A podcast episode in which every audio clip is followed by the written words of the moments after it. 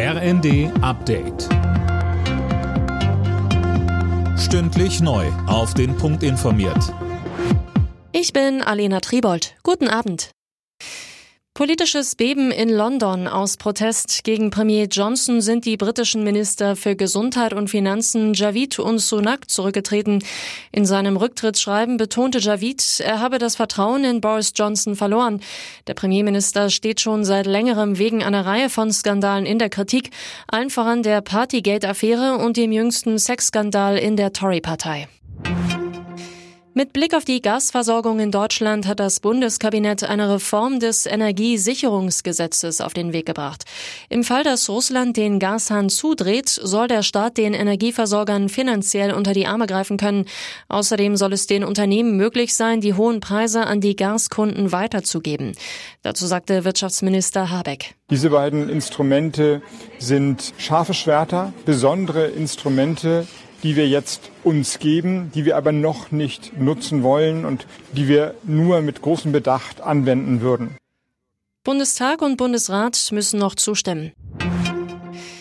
Nach langem Hin und Her hat sich die Ampelkoalition außerdem auf ein Paket zum Ökostromausbau geeinigt.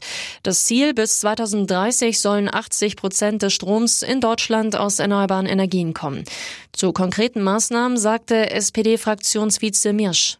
Wir kriegen das erste Mal einen verbindlichen Mechanismus zwischen Bund und Bundesländern, was den Windkraftausbau an Land anbelangt. Ein ganz wichtiges Signal, dass zwei Prozent der Bundesfläche runtergebrochen auf die einzelnen Bundesländer verbindlich geregelt werden und landesspezifische Regeln, wenn Länder dieses Ziel nicht erreichen, dann zugunsten der Bundesregeln entfallen.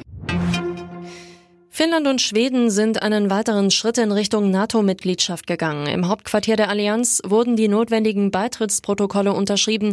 Damit können beide Länder an den Treffen des Militärbündnisses teilnehmen. Abstimmen dürfen sie aber noch nicht. Tatjana Maria steht im Halbfinale von Wimbledon. In der Runde der letzten acht gewann die Tennisspielerin am Nachmittag das deutsche Duell gegen Jule Niemeyer.